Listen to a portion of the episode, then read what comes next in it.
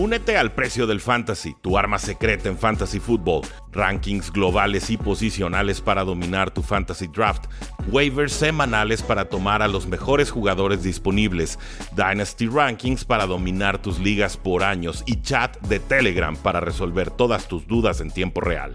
Visita stam.store diagonal precio NFL o da clic al link en este episodio para suscribirte.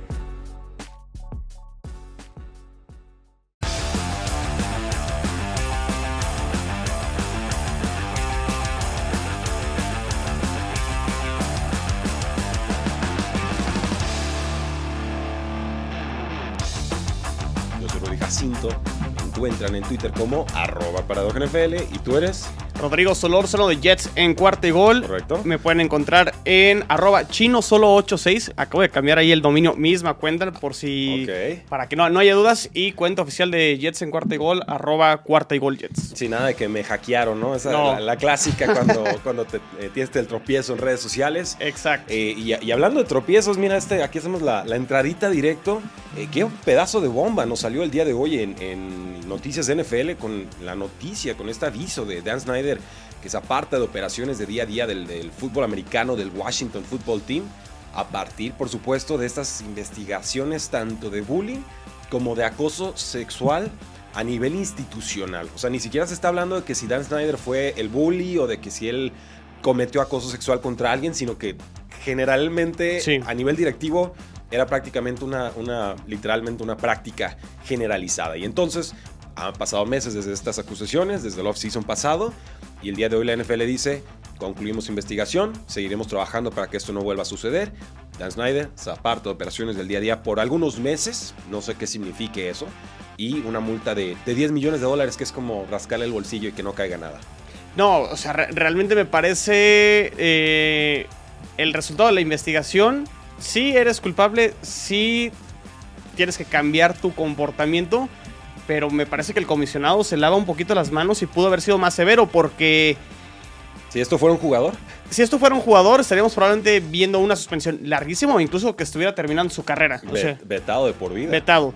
Eh, ¿Tienen mucho miedo de repente el comisionado Roger Goodell? No. Eh, bueno. ¿Rogelio? ¿Miedo? No. O Goodell o Badel, como le quieran cambiar al, apellido, pero eh, creo que pudo haber sentado un precedente. No es, no es el primer dueño que de repente ha tenido ciertas acusaciones. Incluso el, dueño de los Jets el año pasado, todavía cuando estaba uh, de embajador de UK en la eh, gestión de Donald Trump. Por ahí también hubo noticias. Por ahí ya habló Woody Johnson y, lo aclaró. Pero regresando al tema de, Snyder, creo que el hecho de que se aparte, pero estando todavía dentro del equipo, pues realmente es nomás hay un cambio en el organigrama. Este, tú hazte cargo y él este, pues estará debajo del telón corriendo el, al, equipo sin nombre. Sí, sí, literal. Y nos dice David Soler Ramírez y tiene toda la razón. Era el único cambio que le faltaba a mi equipo. O sea, pues sí, o sea, ya habían cambiado el head coach, ya habían cambiado el coreo, ya habían cambiado el corredor. Bueno, va a quedar la esposa como CEO. Eso también es un tema un tanto extraño y, bueno, aquí el, el, trasfondo del asunto es, es pues multifactorial, ¿no? No es nada más de va a entrar la esposa y ya está.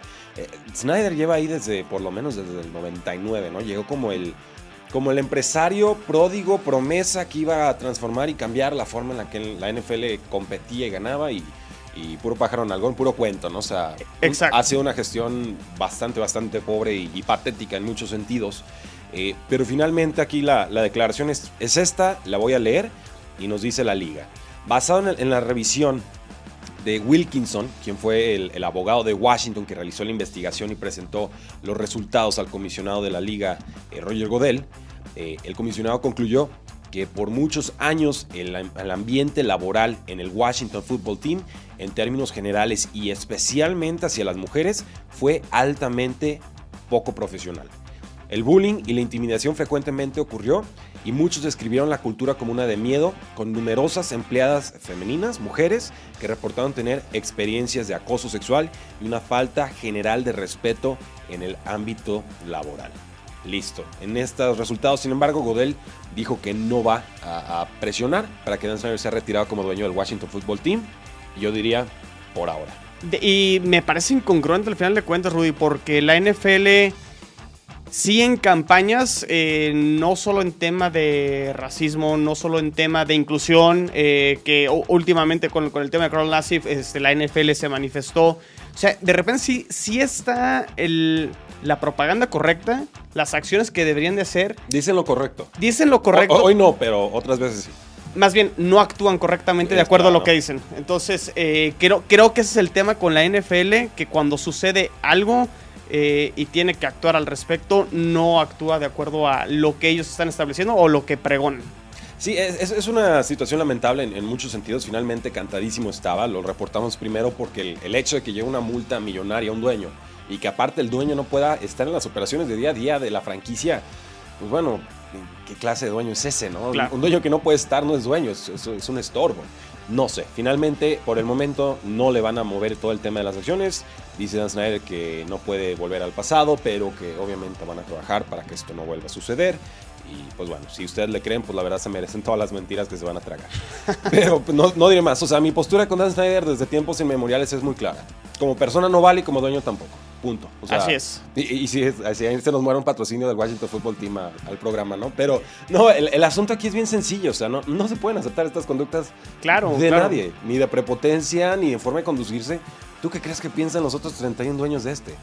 No, pues eh, ¿cómo me quito este lastre de encima? todos, eh, generando eh, dinero y este nos está nada más este, robando. exacto, porque ese tipo de acciones traen esos consecuencias a lo mejor directas e indirectas, como lo quieran ver, de pues patrocinios, lo acabas de decir, de rating hacia la liga, de credibilidad hacia la liga, de... Sí, y esto no, y esto no es Robert Kraft de los Patriotas no un spa en Miami a, que, a un masaje, no sé qué tanto más.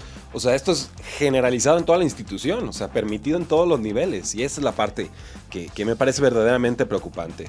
Eh, finalmente reconocen que en los últimos 18 meses que han habido problemas, que los van a atajar y veremos qué sucede. Pero háganos saber ahí en la casilla de comentarios qué les parece esta noticia bomba de que Dan Snyder recibe una multa de 10 millones de dólares y que aparte no podrá estar en las operaciones día a día de la franquicia. En otras noticias, eh, Chino Solórzano, te tengo que decir que el equipo de San Francisco anunció un nuevo viejo jersey alternativo que estará usando en esta temporada 2021 y lo podremos ver por primera ocasión en el Sunday Night Football de semana 3 contra los empacadores de Green Bay. Es un bellísimo jersey que me di el lujo de ponerte en guion para que lo discutiéramos juntos, con tres rayas blancas en las mangas, un logo del 75 aniversario de la franquicia y una serie de fotos con Garoppolo, con George Kittle, e incluso por ahí andaba Jerry Rice. Entonces, es una maravilla de jersey, me parece auténticamente una, una joya y es una pequeña probadita de cómo podremos ver jerseys antiguos en la modernidad. Eh, estás muy, muy bonito. Es un uniforme sobrio, clásico, eh, sin inventos, sin eh, diseños que sean de repente muy extravagantes. Yo, yo, soy, yo sí soy de los, no sé decir clasistas. Clasistas, eres clasista. Este, con, con el tema de los uniformes. La verdad, me, me, gusta mucho. Y bueno, y siguiendo un poco con este tema, ya la semana pasada anunció la NFL con el tema del casco alterno. el tema con San Francisco y este uniforme lo van a utilizar ya esta temporada. Obviamente no podrán alternar casco, que creo que San Francisco en cuanto a cascos no es un equipo que alterne mucho al, respecto, pero está muy bonito. Y por ahí también anuncian que sacarán el de visitante, también utilizarán uniforme blanco en, eh, en partidos contra Seattle en, la semana 13 y contra los Titans en, semana 16 en Thursday Night Football. Sí, una, cosa maravillosa y será uno de varios que seguiremos viendo. Por supuesto, eh, va a aparecer una tras otra tras otra y en una de esas, si llegasen al Super Bowl, pues que se atrevan, ¿verdad? Que se atrevan. Eh, no sé quién es el local ahora en el siguiente Super Bowl, si la conferencia americana nacional. Conozco. Pero cualquiera de los dos quedaría muy, muy, muy bien. Sí. Y hablando de equipos que podrían llegar al Super Bowl, bueno, no sé, ya me dirás tú si sí o si no.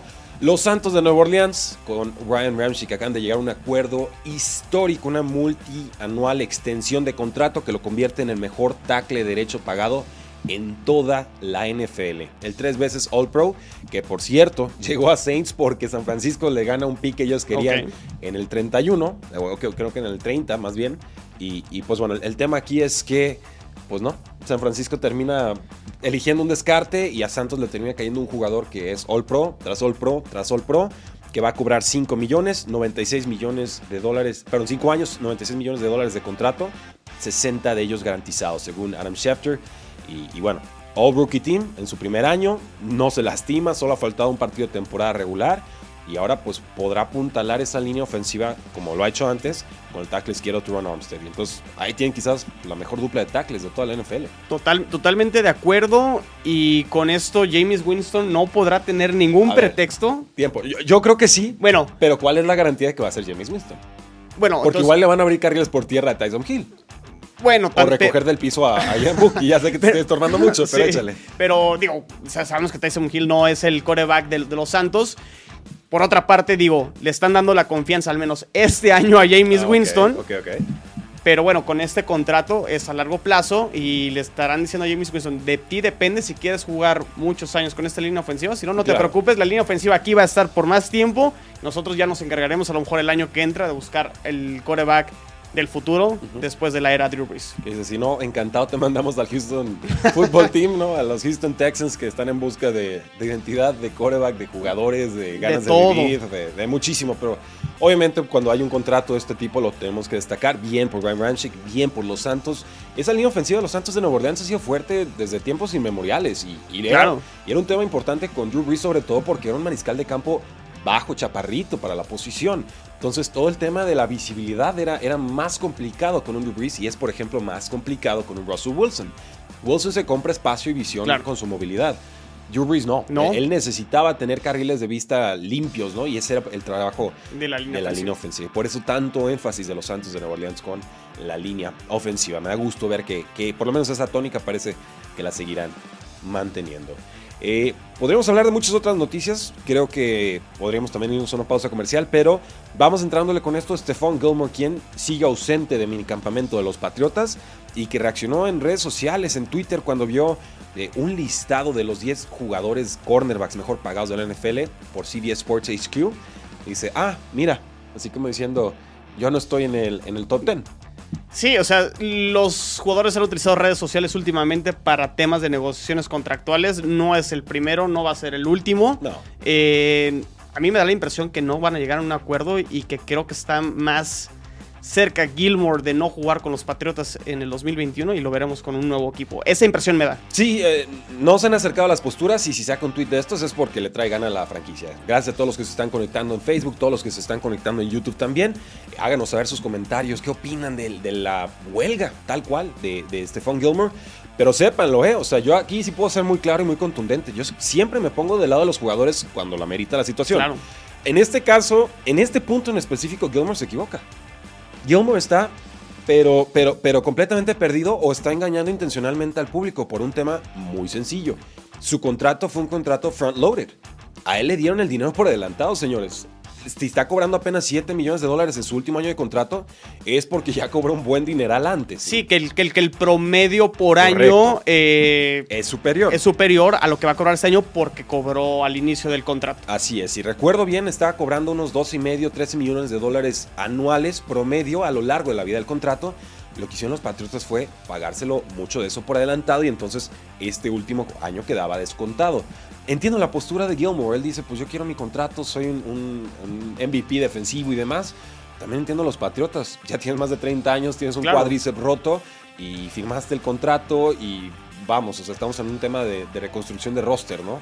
Veremos en qué termina todo esto, pero ¿qué equipos podrían estar interesados en Stephon Gilmore por una segunda ronda y una cuarta y una quinta adicional?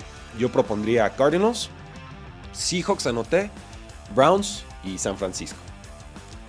Creo que los Browns están un poquito más eh, llenos ya o, fijos prácticamente en la posición de corner. Pero eh, con Denzel Ward, imagínate. Digo, si todo, todo el season de Browns fue reforzar la secundaria. La, secundaria. Eh, no sé, Seattle me dio la impresión que la secundaria con todo y y que, llevan a Jamal Adams, creo que la defensa dejó mucho que desear. Creo que Seattle podría ser una, una opción y, me, gusta. Y se les fue Shaquille Griffin. Vamos a una pausa comercial, no se despeguen y regresamos a cuarto y gol. Regresamos a cuarto y gol, donde la NFL no termina y nosotros tampoco. Yo soy Rudy Jacinto, nos acompaña Rodrigo Solórzano de Jets en cuarto y gol. Y ya tenemos algunos comentarios y preguntas del público y preguntas filosas, ¿eh? El, el público anda desatado, dice Armando Robledo Zúñiga. ¿Creen que Devin Bush pida un cambio, el linebacker de Steelers, por los comentarios que hizo sobre que, los adultos que usan TikTok no se deberían de acercar a él? Una, cosa así. El tweet, el tweet oficial, lo acabo de buscar, es, si eres un hombre adulto y tienes TikTok en tu teléfono celular, aléjate, insulto de mí. Así eh, lo soltó como que ya una cosa recurrente con el tema del TikTok y Steelers, ¿no? Este, este Juju Smith-Schuster el, año pasado, creo que esta red social vamos dejándola a un lado porque está ocasionando que los jugadores se empiecen a comportar de una manera rara pues, eh, y, no, y no adecuada. No, no, bueno, y el, y el contexto aquí es que Juju usa TikTok todos los días, creo que eh, va al baño y lo primero que piensa es TikTok y sale del baño y piensa en TikTok. Claro. Y, baila en el centro del campo, ¿no? Y, era esta controversia de, no, es que yo bailo en el centro del campo por mi, por mi gente en TikTok. Y los rivales diciendo, pues yo voy por tu rodilla porque tu TikTok me viene y me va. Eh, hasta que dejó de hacerlo, ¿no? Como que le pusieron un, estate quieto y, la cumplió. Pero también el otro receptor, Chase Claypool, pues también se la vive, es, bastante activo en, en redes sociales y en TikTok también. Y entonces pareciera que Devin Bush no sabe exactamente en qué equipo está jugando, o bien sabe exactamente el equipo en el que está jugando y lanzó un dardo envenenado muy, muy directo. No dio nombres, pero obviamente es un defensivo que se va a enfrentar a, Juju y a Chase en, entrenamientos, en scrimmages por lo menos. Entonces, a tu pregunta, eh, Armando, ¿va a ser, puede pedir un cambio Devin Bush por los comentarios que hizo? Sí, sí puede. ¿Se lo va a conceder Steelers? Jamás. No, no, no, no, no, muy, muy, muy complicado que por un tema de redes sociales se pueda romper o, pues, o que se lleve a cabo un, trade. Eh, creo que Mike Tomlin aquí lo tendrá que solucionar internamente, tal cual como lo comentaste, que lo hicieron con Juju Smith-Schuster y le pusieron un alto y a ver, dejas de bailar en el centro del campo en los escudos de, los, logos de los rivales y creo que lo, resolverán internamente. Terrell Owens Shafa, así ya para a tu desmadre. Eh, creo que algo así la, la, aplicaron, pero a ver, también recordar una cosa. ¿Cuánto le costó a Steelers perder a Brian Shazier? ¿Y cuánto tiempo tardó en poderlo reemplazar? O sea, fue, fue, un tiempo enorme hasta que llegó Devin Bush y finalmente se pudo apuntalar y, mejorar esa posición. Entonces, no se equivoquen, si alguien se va a ir de este equipo va a ser Juju, no va a ser eh, Devin Bush. Claro. O sea, si él pide un trade y el Juju es el problema, Juju ya se fue del equipo. Yo, yo, yo así lo vería con el talento, la jerarquía y la presencia que tiene Devin Bush en el campo. Aún así me parece que el tweet está fuera de lugar. Creo que si hay un, equipo que le, sabe, le haya y le gusta el TikTok es precisamente Steelers y por eso... Los TikTok Steelers. Son, sí, los TikTok... Ándale, me gusta ese para De, de, la temporada, ¿eh? Los TikTok Steelers va, va, a estar bueno. Pero bueno, sigamos, qué feo. No puedo ver mi americano como yo quiero, dice Mariana Peña Mesa. No sé exactamente a qué se refiere, pero gracias por el comentario. Y Humberto Rafael Vergara Martínez.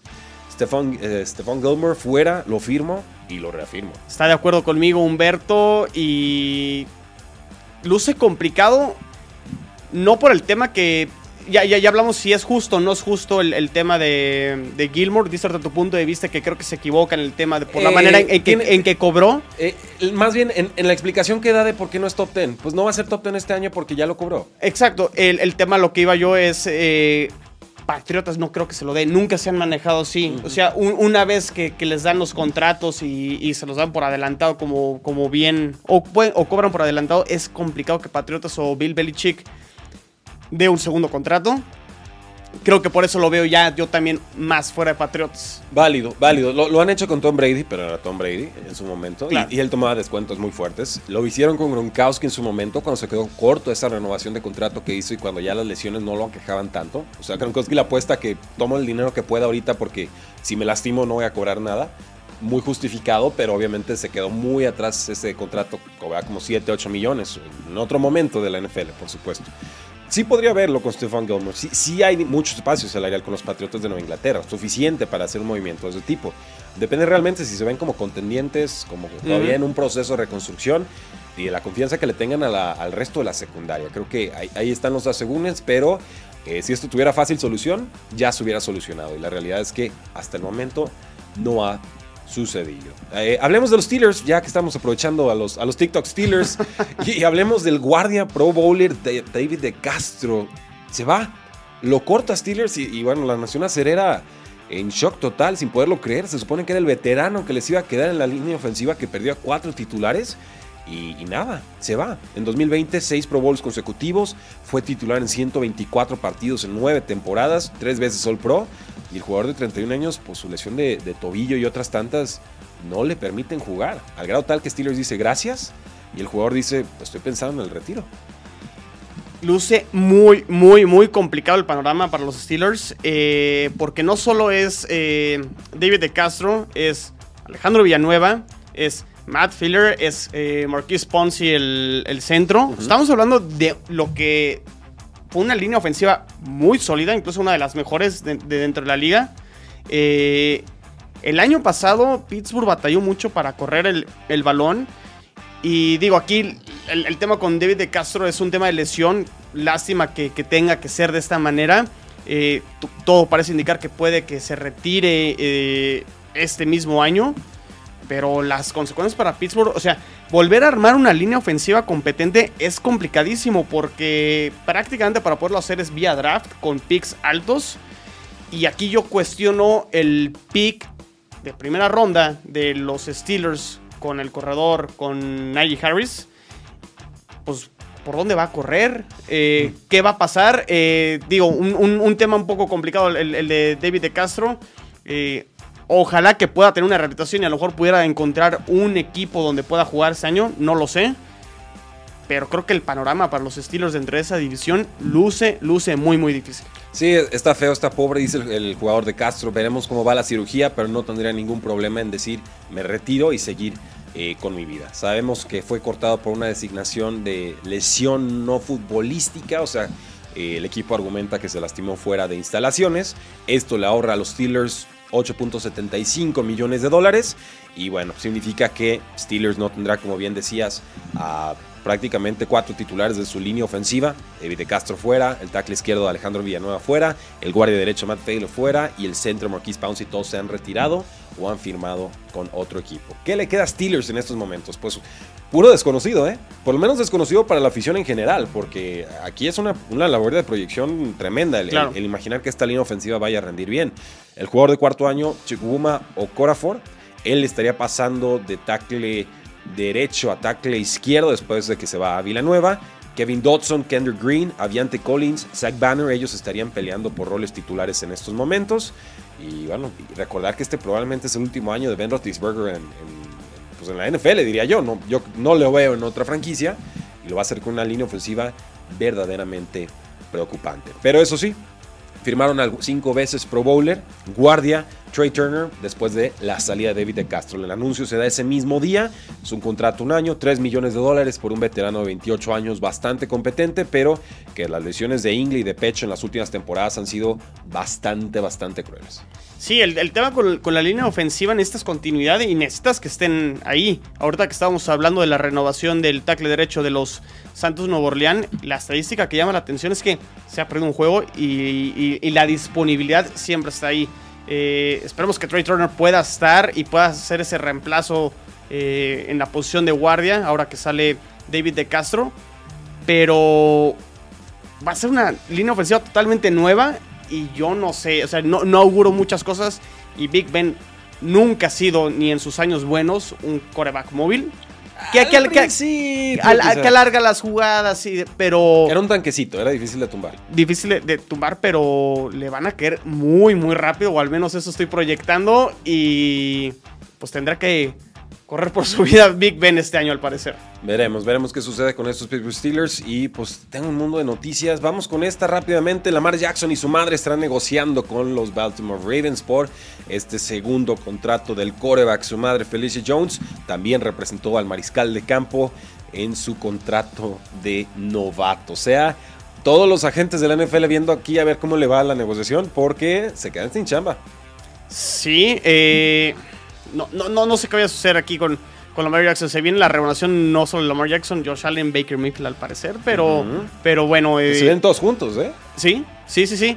Pero siempre esperando a ver cuál es la primera cuál es la primera ficha que cae y sobre eso empiezan a caer los, los contratos. Sucedió con Patrick Mahomes y Deshaun Watson el año pasado, si no me equivoco. Sí, sí, sí. El, año pasado y pues veremos cuántos años y de a cuánto. Sí, eh, finalmente recuerden, Dak Prescott firmó por 160 millones de dólares en marzo. Eh, Josh Allen está a la espera. Eh, Baker Mayfield con los Browns está a la espera de nuevo contrato. Kyler Murray tampoco tarda mucho detrás de ellos. Eh, yo esperaría que Lamar Jackson cobrara unos 40 millones de dólares anuales y pues, el que mueva pieza primero va a ser el que se quede atrás, porque los otros van a firmar por 41 o 42. Que yo esperaría que Baker Mayfield estuviera un escalón abajo, ¿no? Debería, pero yo de repente pudiera desconfiar de los Cleveland Browns en ese tema, eh, aunque bueno, el hecho de que no se haya dado ese, ese contrato como tal, creo que también hay, hay gente dentro de, de, los Browns que no está tan convencido de, de Baker Mayfield. Creo que quieren un año más de, de demostración de su habilidad antes de, darle ese contratazo. Veremos, vamos a una pausa y volvemos a cuarto y gol.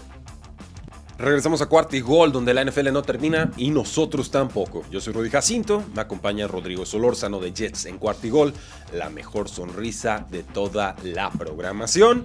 Y tenemos que hablar de Demaris Thomas, quien hizo oficial su retiro de la NFL. Esto después de prácticamente no aparecer en 2020. Esto después de romper toda clase de récords con los Denver Broncos, tanto con Tim Tebow como con Peyton, Manning. Sobre todo con Peyton Manning. No, no, le vamos a dar mucho de ese mérito a Tim Tebow. Ah, ah, aunque, pero, perdón, Rudy, por interrumpirte. Aunque tiene ese pase Tim Tebow a Demarius Thomas contra los Steelers. Tiene, uno. Hablando de los Steelers, parece que le estamos tirando hoy a los Steelers con todo, pero ese touchdown lo tengo muy, muy presente. Primera jugada de los. Tiempo extra. Tiempo extra. Touchdown de Marius Thomas a pase de Tim Tebow. Pero sí, Peyton Manning. Eh, es correcto. Sí, se la, a Peyton Manning. Finalmente, de Thomas se retira con 724 recepciones, 9,763 yardas, 63 touchdowns con los Broncos, con los Houston Texans y con los New York Jets. Creo que estarás de acuerdo. Su paso por Texans y por Jets, muy, muy grisecito. No, no diría que fue ni siquiera malo con Jets, simplemente. Meh, así como pues ya en, la salida de lo que ya es ahora sí el, fin de, su carrera, realmente sino ya lo, último que sucedió con, con, Houston y con Jets. Y con Jets, eh, con eh, Adam Gates obviamente muy complicado de lucir y una situación ya muy, muy complicada. Y lesionado también, realmente no, no juega mucho. Pero gran carrera la que tuvo, sobre todo con los Broncos. Eh, pieza fundamental para cuando ganan el Super Bowl contra las Panteras de Carolina y, se volvió el, arma número uno prácticamente de Peyton Manning en, esa, en esa era. Sí, y era esa dupla con Emmanuel Sanders, ¿no? Esa época 2013, 2000, bueno, 2014, 2016, 17, bueno, 16 fue realmente donde acabó y ya tuvimos ese desfile de mariscales de campo de los Osweilers y los Case Keenums y los y los que los Paxton Lynches. Y, siguen sin encontrar ahí estabilidad de los Broncos, ¿no? Y los Drew Locks. Y los Drew Locks. Pero, pero bueno, hay, muchos récords que rompió Demers Thomas. Tuve esos números y sí pareciera eh, candidato serio para un Salón de la Fama. Aunque a mí me parece que en el trasfondo la, totalidad de su carrera no alcanzaría para, pero eso es una apreciación personal y estoy abierto a que el público me diga, no, Rudy, estás mal, Demers Thomas debe de entrar al Salón de la Fama. Cuatro veces Pro Bowler, dos veces Second Team All Pro con los Broncos, líder receptor en el Super Bowl 50 Jugó en 132 partidos consecutivos, tanto de temporada regular como de postemporada, del 2011 al 2018.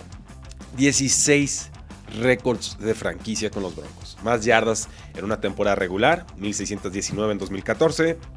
Eh, más touchdowns en temporada regular, 14 en 2013 más recepciones para en una franquicia en postemporada con 53, más recepciones en una sola postemporada con 28 en 2013, empatado con Rod Smith para la mayor cantidad de touchdowns en postemporada por la vía aérea, que son 6, y también atrapó el pase 509 de touchdown de Peyton Manning. Obviamente ese fue uno récord y pues le tocó claro. a, a Demarius Thomas. ¿También te acuerdas de este Julius Thomas? El otro sí. jugador. O sea, era, una ofensiva muy peligrosa. Peligrosísima. Eh, salvo que Julius Thomas, bueno, las lesiones no respetaban. Y también estaba Walker, ¿no? Wesley. No, perdón. Eh, el, ex receptor de, Patriotas, el chaparrito. ah, Wes Walker. Wes Walker. Sí, claro. Wes Walker. Después. Este, sí, fue, fue un, un, grupo de receptores súper, súper completo. Muy a los Colts, esa, ofensiva literal, ¿no? Era, lo mismo. Sí, exacto. Marvin Harrison y Reggie Wayne y luego tenías a T.Y. Hilton y era, era, un pachanga eso. Me, da la impresión con todos estos récords que sí le pudiera alcanzar, pero como que el, final y el ocaso de la carrera como que puede... Jugarle en contra. Le, le pudiera jugar en contra. Pero los números ahí están y no sé si First Ballot, Hall of Famer, no, creo. Pero tendrá sus oportunidades, obviamente, para poder entrar al Salón de la Fama. Ha, habido jugadores, bueno, lo que sucedió recientemente con el retiro de de Julian Edelman, donde muchos lo quieren poner ya en el Salón de la Fama. O sea, si Edelman eventualmente entra al Salón de la Fama, pues tendría que entrar sin ningún problema eh, de, Thomas, ¿no? Dependería, y yo he dicho que no, no debe, no debe, para mí no entra Julian Edelman al Salón de la Fama, con sí, de acuerdo. Mi, mi afición patriota, que no me asusta decirlo, eh, porque postemporada no es todo, o sea, yo sí creo que la temporada regular es importante, ¿no? Y viceversa, ¿no? Creo que tiene que haber un cierto balance de... Con Demarius Thomas es más bien un tema de que, digo, sí hubo una época dominante de su parte, que empata obviamente con el, mejor momento de la carrera de, Peyton Manning, eh, para efectos de Super Bowl y demás. Pero pues, su recorrido de rutas era, era bastante justito. O sea, era una amenaza profunda, grandota, sí con velocidad y slants. Y, y de repente un out, ¿no? Y, se acabó. Eran, eran como tres rutas, las corría bien, le funcionaban y, ya está. No lo sé, de repente veo a Cortland Sutton y me recuerda mucho a él en ese sentido de, pues no es el jugador más técnicamente dotado, pero es tan grande, rápido e imponente que, que, que llega a funcionar, ¿no? Que de repente, eh, aquí la parte, bueno, ya es un poco de gustos de cada quien si nos vamos a la parte de si, era espectacular o no. Pero efectivo realmente siempre, siempre lo fue, ¿no? Sí, casi, casi siempre, casi siempre. Y, pues bueno, ahí está. Demers Thomas se retira de la NFL. Ustedes díganos ahí en los comentarios si pertenece o no al Salón de la Fama. Y Rodrigo, los Jets han estado moviditos estos días. ¿eh? Firmaron al tackle ofensivo de Washington, Morgan Moses, un buen jugador que no debería de haber estado en agencia libre. Para mí era eh, claramente el mejor agente libre disponible en todas las posiciones. Y luego los, también ya un acuerdo con Jamison Crowder, un contrato renegociado en el cual pues, retienen al receptor por lo menos en 2021. Él iba a cobrar 10 millones de dólares, no trasciende la cifra, pero sabíamos que los Jets decían, quiero que cobres la mitad. 5 millones porque yo ya tengo otros tres receptores y aunque me caes bien, puedo darme el lujo de no tenerte. Por ahí va la, discusión. Claro, eh, me, da la impresión que primero la, negociación de Jamison Crowder, que se da primero antes de la firma de, de Morgan Moses, aunque ya había negociaciones previas y Morgan Moses por ahí visitó también a los Osos de Chicago. El tema con Chicago y al parecer por, la, por lo cual no prosperó es que lo tenían contemplado para que jugara de tackle izquierdo. Eh, Morgan Moses ha jugado toda su carrera como tackle derecho y dice yo quiero jugar tackle derecho y por ahí eh, el tema y se da eh, un acuerdo con, con los Jets.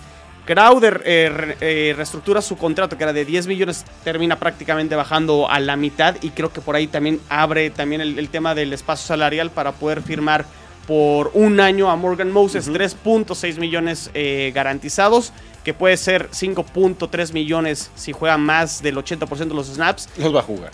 Si no, se no, sí, de hecho, aprovecho el comercial. Acabo de subir episodio de Morgan Moses para todos los aficionados de, de Jets, Jets en cuarta y gol.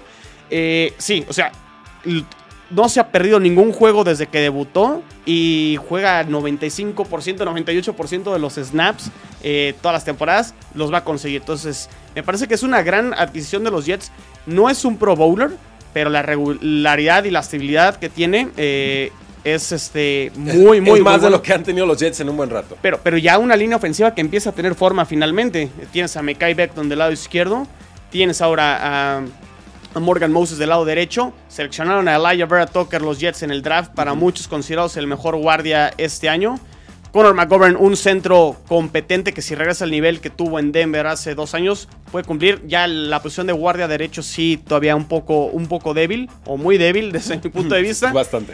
Pero creo que esta línea ofensiva de ser de una de las peores, sí puede dar un salto de calidad a ser promedio dentro de, ese año y que, es suficiente al menos o mucho mejor que lo que tuvo Sam Darnold y que le va a ayudar bastante a Zach Wilson. Y, promedio alcanza, promedio es suficiente para que Zach Wilson pueda mostrarnos de qué está hecho en este año uno que va a entrar a, quemar ropa, a, competir como a titular y competir contra el resto de, la NFL. También importante que pues, sacaron a George Fant de tackle derecho, ¿no? Porque George Fant de titular... Eh, no me gusta lo que, lo ha mostrado en su cumplió, cumplió. La, temporada pasada fue eh, un poco abajo de promedio. Eh, no, no fue tan mal como muchos esperaban, pero se vuelve, creo que, un muy buen suplente. Es correcto. Y la ventaja que tiene Fant es que te puede jugar tanto el lado izquierdo como el lado derecho. Y uno de los temas que. Eh, una de las últimas noticias ahora en, el campamento de los Jets es que Mekai Beckton tiene fascitis plantar. Para ser nada grave, lo, comentó Robert Sala, el head coach va a estar listo para el training camp, pero eh, ante una lesión, tener, tener un, suplente que pueda entrar al kit en cualquier momento creo que es importante. Se vuelve un suplente caro, porque los Jets lo firmaron el año pasado por tres años, casi no va a jugar, pero al menos tienes profundidad en la posición. Ahí lo tienen, damas y caballeros. Háganos saber ahí en la casilla de comentarios qué récord tendrán los Jets este año. Ya, ya compramos este cambio de head coach, de coreback, de línea ofensiva, de pues no diría gerencia, porque sí, Joe Douglas y me parece que en general ha hecho un buen trabajo. Claro. Pero ¿cuántas victorias tendrán estos Jets de Nueva York y cómo se verá Zach en esta temporada? Ahí ganó en la casilla de comentarios y los vamos a estar leyendo, porque ahorita vamos a pasar con el Cleveland, pues no el fútbol team, pero los Cleveland Browns. Salió Kareem Hunt a decir que por favor le paguen a Nick Chubb, porque cree que el dúo puede correr para más de mil yardas cada uno. Mil Kareem Hunt, mil Nick Chubb. ¿Compras o vendes? No, lo vendo. ¿Tú vendes? No, bueno. No sé. Yo no eh, estoy diciendo si que compro o vendo. Yo quiero saber qué opinas tú. Híjole, eh, el, juego terrestre de los Cleveland Browns fue fundamental para que llegaran a, los playoffs después de muchísimo tiempo. Y fue, fue, fue la base. Eh, y, ojo, la declaración dice: los dos podemos correr para más de mil yardas. No dice mil yardas totales. O sea, los pases no cuentan. indirectamente lo que me hace pensar es que piensa entonces de Baker Mayfield eh, que realmente a lo mejor no quieren que lance tanto el balón, que era lo que comentábamos hace un momento con el tema de el, nuevo contrato de Baker Mayfield, que a lo mejor los Cleveland Browns no confían todavía o no están 100% eh, seguros. Pero 2.000 yardas y 1.000 por cada jugador. Es, o sea, si de por sí 1.000 un jugador es complicadísimo. mucho. Tener dos jugadores que corran para 1.000 yardas no, yo, yo, yo no lo compro. Yo, yo, lo vendo también y simplemente por una cuestión de historia, ¿no? De, contexto histórico. Ahí les va. en 1985, Ernest Biner y Kevin Mack corrieron para 1002 y 1104 yardas respectivamente, ayudando a los Cleveland Browns a capturar la división, que en ese entonces era la central. AFC Central, con el head coach Marty Schottenheimer. O sea, ya llovió desde entonces, ¿no? En su primera temporada completa con los Cleveland Browns. Desde entonces no ha sucedido que en Cleveland haya dos corredores que superen las mil yardas por la vía terrestre. Es un récord complicado. Y muy, muy, muy difícil. Con, con el historial de lesión reciente que ha tenido Nick Chubb pues eso le impidió el año pasado acercarse a esa cifra. ¿Son capaces? Sí, sí lo son. ¿Apostarías a que van a llegar los dos a las 10.000 yardas? Yo le doy un 20-25% de que sucede. No, muy, muy, muy complicado. Además, debe regresar este año Odell Beckham eh, Jr. y quiero creer que el juego aéreo por parte de, Cleveland va a volver a explotar o al menos buscarán este con, todas las armas que tienen eh, los Browns también pasar más el balón y no depender totalmente del juego terrestre. Sí, finalmente la línea ofensiva es fuerte, los corredores son muy poderosos, los receptores son muy buenos. Baker Mayfield mostró que puede funcionar muy bien en el esquema de Kevin Stefanski. Yo lo dije en el programa del miércoles de la Mitotera Live, ahí con nuestros peleadores invitados de MMA, y lo voy a decir aquí también. Para mí Cleveland tiene el mejor roster de toda la NFL. El quarterback no entra ahí, me queda claro. Pero el resto del roster, cuidado. Yo, yo los tengo como mi equipo para ganar la división norte de la conferencia americana. Eh, obviamente ha batallado con Baltimore. Eh, los últimos años le, ha costado trabajo ganar los partidos divisionales, pero creo que este año puede ser. Y sí me gusta más lo que tiene eh, Cleveland comparado contra lo que tiene Baltimore. Y sí puede ser un caballo negro este año dentro de la conferencia americana. Cuidado con los Cleveland Browns y por lo pronto declaración de intenciones. Los dos corredores quieren ir por mil yardas cada uno. Vamos a una pausa y regresamos a cuarto y gol. Regresamos a cuarto y gol, donde la NFL no termina y nosotros tampoco. Yo soy Rudy Jacinto, me acompaña Rodrigo el Chino Solórzano. ¿El chino o chino nada más? Chino, chino. Chino. Pero el chino también no pasa nada, el, está bien. El, chino no se enoja, no se pone Hulk. y, seguimos platicando sobre novedades en la NFL y una de ellas es que Carson Wentz tuvo palabras para su queridísimo compañero de universidad, no simultáneamente, pero sí de North Dakota State el quarterback Trey Lance, nuevo mariscal de campo, franquicia del San Francisco Football Team. Así le voy a empezar a decir a todos. El, equipo, el mascota Football Team. Pero bueno, eh, el equipo de San Francisco, por supuesto, esperando que Trey Lance se convierta en su titular más pronto que tarde. Y sale Carson Wentz a darle consejos y me parecieron muy sensatos. Los leo. Van a haber millones de cosas que te van a tironear a muchas otras direcciones. Presión, expectativas, todas estas clases de situaciones, le dijo Carson Wentz a NBC Sports Bay Area pero conozco a Trey Lance. Tiene una gran cabeza sobre sus hombros. Es joven en cuanto a edad, pero es muy maduro. Sé que va a estar perfectamente bien. Está en una gran situación, tiene una gran cultura en San Francisco, un buen staff de cocheo, así que sé que hará un gran trabajo y estoy emocionado por él.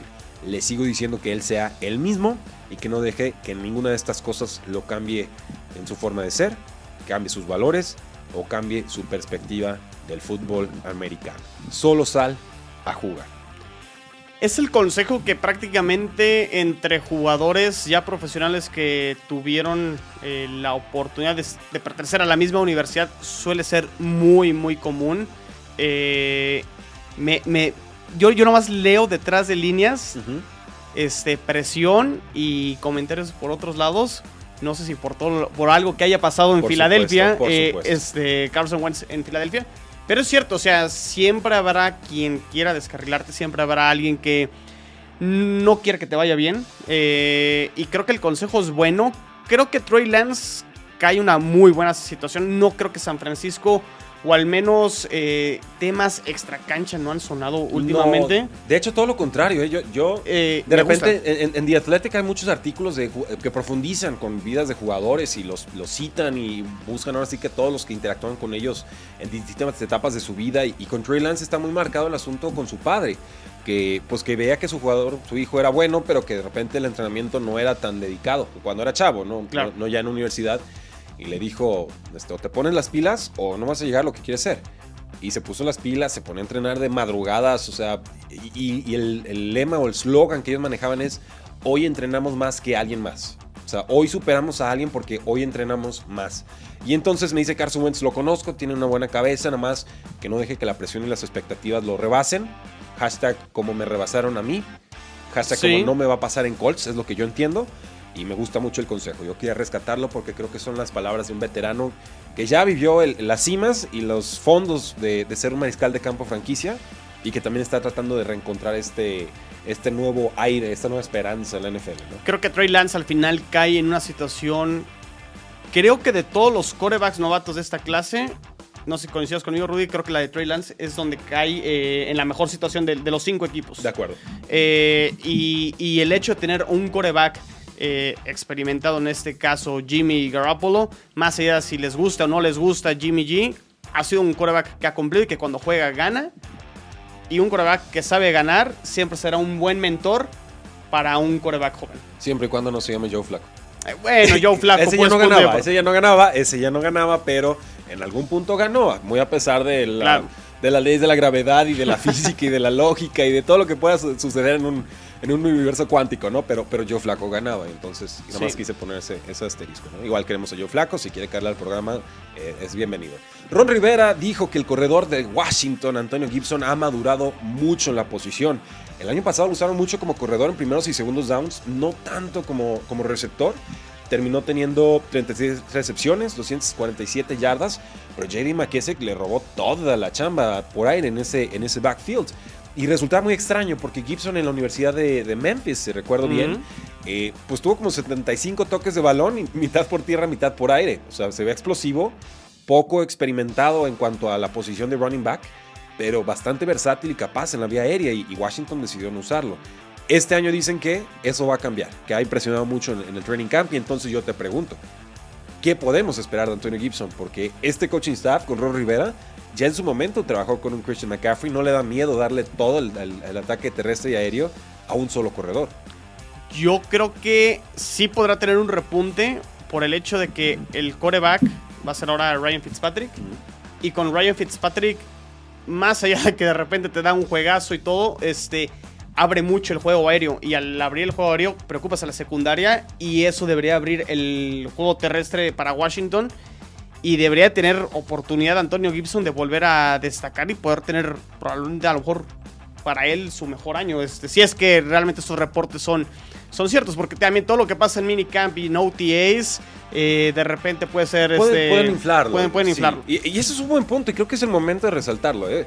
No compren todo lo que sale en los medios. Obviamente hay, hay ciertas filtraciones interesadas o hay cosas que son eh, pues prácticamente mentira, ¿no? Que la, sueltan y no tienen una continuidad mediática. Además, eh, en, estos entrenamientos de minicamp y de OTAs y específicamente con los corredores, eh, bueno, todos los jugadores no juegan con el equipo completo. Así es. Y obviamente a los corredores, pues no los puedes taclear. Así es. entonces. ¿Qué les puedes hacer? ¿Les puedes soplar? Les puedes soplar, los tocas, así nada más. Tírate.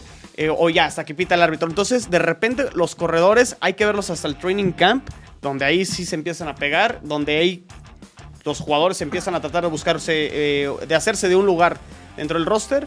Pero bueno, si se está viendo ahorita tempranamente, a lo mejor lo podemos comprar poco. Pero hay que esperar, yo creo que el training camp. Yo en Liga de Dinastía decidí vender a, Clyde Edwards Hiller de los Chiefs y compré a Antonio Gibson. Así directito. Swap. Un cambio de perspectiva total y me gustaba bastante. Me gusta bastante Clyde Edwards Hiller. Pero yo ya te estoy diciendo lo que yo estoy esperando a Antonio Gibson.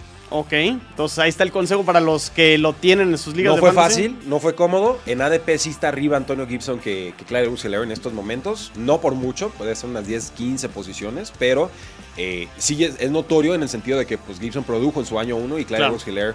Pues dejó dudas sobre todo en zona roja y, que no pudo vencer a, a Le'Veon Bell cuando llegó. Tampoco es que Bell hiciera mucho, pero pues bueno, el caso es que no se pudo consolidar como con todas las oportunidades que había en ese backfield. Nos dice Sergio Adrián Bustos González, yo creo que los Jets terminan 7 ganados y 10 perdidos. ¿Se vale? ¿O, le va a hacer guerra? No, no, no, creo yo, yo también los tengo en, ese rango. El, el over, no, no he checado actualmente en cuánto está después de los últimos movimientos y reestructura, pero está en 6 y medio. O estaba en 6 y medio. Y me parece que 6 y medio es el, número justo y correcto. 6 y medio junto a Eagles y a Steelers. Eh, perdón, no Steelers, sigo pegando a Steelers. Los TikTok Steelers. Los vi de lejos. No, Steelers está en 8 y medio. Eh, yo creo que los Jets están ahí en 6 y medio. Si dicen 6, está bien. Si dicen 7, está bien. Eh, yo no compro todos esos que dicen 3, 4. No. Creo que. ¿Con un juego extra? ¿Jets? No. No, creo que los Jets van a, sorprender a muchos equipos. Va a ser este equipo muy parecido a Carolina, que competía en todos los eh, partidos pero se va a quedar corto porque... No los vas a ver cerrar o una porque, es el, porque, porque, es el primer año de todo. O sea, es primer año de Robert Sala, es primer año de Zach Wilson, es el primer año del coordinador ofensivo. Piezas nuevas. Probablemente vamos a ver un equipo de menos a más y sí ganando 6, 7 partidos, que me parece muy bueno para ser un, primer año de Robert Sala. Y una ofensiva peligrosa, o sea, si, si hace clic, Zach Wilson con sus receptores, agárrate, porque los reportes que han habido, ya, el otro Drum beat es Elijah Moore. Elijah Moore. Dicen que es el mejor jugador de todo el campamento de Jets, y lo creo porque todos los días nos dicen exactamente lo mismo, y nos lo dicen distintas personas, entonces no es una filtración interesada, es, un, es como un toque de tambor que va creciendo en intensidad y velocidad, y esa es la clase de noticias que, a las que sí deberíamos hacerle caso en un minicamp. A, a, mí, me llamó la atención eh, uno, de los reporteros que sigue, el reportero de Athletic que sigue a los Jets hizo un comentario que uno de los referees le hizo ver a él. Dice, ese número 8 juega muy bien y es muy peligroso. O sea, ya un referee... Ya le dijo. Ya le dijo que cuidado con, este número 8. Así es. Y, con esto, bueno, si están seleccionando todavía en ligas de novatos, en ligas de dinastía, échenle un boost a Elijah Moore. Yo, por ejemplo, estaba tomando a Rashad Bateman. El, quiero que en algún momento sea el receptor número uno de Baltimore, con una ofensiva menos aérea. Claro.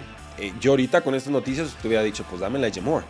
Me, encanta Bateman, pero, pero Moore también hizo mucho en colegial y creo que va a demostrar que también puede jugar en la, pegado a la banda, no nada más en, como slot. Me da la impresión que puede ser de ese receptor. Puede, ser probablemente a lo mejor el mejor receptor de esta clase en 2021. Ah, muy a la Justin Jefferson, que todos se olvidaron de él y, resulta que, que, era un monstruo, ¿no? Ajá. Y, pues bueno, Elijah Moore salió de Ole Miss y de Ole Miss salieron un tal DK Metcalf, un tal AJ Brown. Entonces, no sé qué les dan de comer por ahí, pero, pero que, compartan, que compartan. Gracias a todos los que siguen conectados. Estamos a punto de cerrar nuestro programa del día de hoy. No sin antes recordarles que nos busquen en todas nuestras redes sociales. Estamos en Facebook, estamos en Twitter, estamos en Instagram y estamos en youtube.com diagonal Cuartigol. Ustedes lo saben, lo sabemos nosotros también, no nos hagamos mensos. Este está siendo un off-season muy lento, así que si tienen recomendaciones de videos, de temas, de lives para podcast o demás, échenoslos y nosotros con todo gusto podemos estarlos trabajando. Eh, y solo voy a agregar, Dak Prescott se va de Adidas después de eh, llegar a un acuerdo con la marca Jordan, 5 años de contrato, el único coreback y el único de vaqueros que está con Michael Jordan y Nike con sus zapatos. Pues parece que es el año de Dak Prescott porque finalmente consiguió su contrato y además ahora patrocinios. Eh, qué bueno, creo que Dak Prescott eh, lo merece. O sea, realmente ha hecho creo que todas las cosas correctas. Bueno, espero que en este offseason, en este periodo donde de repente las noticias fuera de, del campo suelen suceder y no nos voy a sorprender Dak Prescott al estilo de no, Watson, no, creo, ¿verdad? Eh, creo que solo tiene un masajista. ok. Este. Saludos a, Deshaun Watson. Este, Correcto. Eh, no, pero qué bueno, o sea, creo que Dak Prescott, esperemos que este año los vaqueros, eh, por él y por toda la afición de los vaqueros que están esperando siempre que este va a ser el año. Este es el año. Este es el año, vamos a ver. Yo, yo insisto, si el Cruz Azul pudo, ¿por qué no van a poder los vaqueros de Dallas? Muchas gracias por habernos acompañado el día de hoy. Gracias a Mariana Peña Mesa por estar en todo el programa, Sergio Adrián Bustos González por sus comentarios, eh, a Humberto Rafael Vergara, por supuesto, y a toda la afición de José Medios y Cuarto y Gol porque la NFL no termina y nosotros tampoco. Cuarto y gol.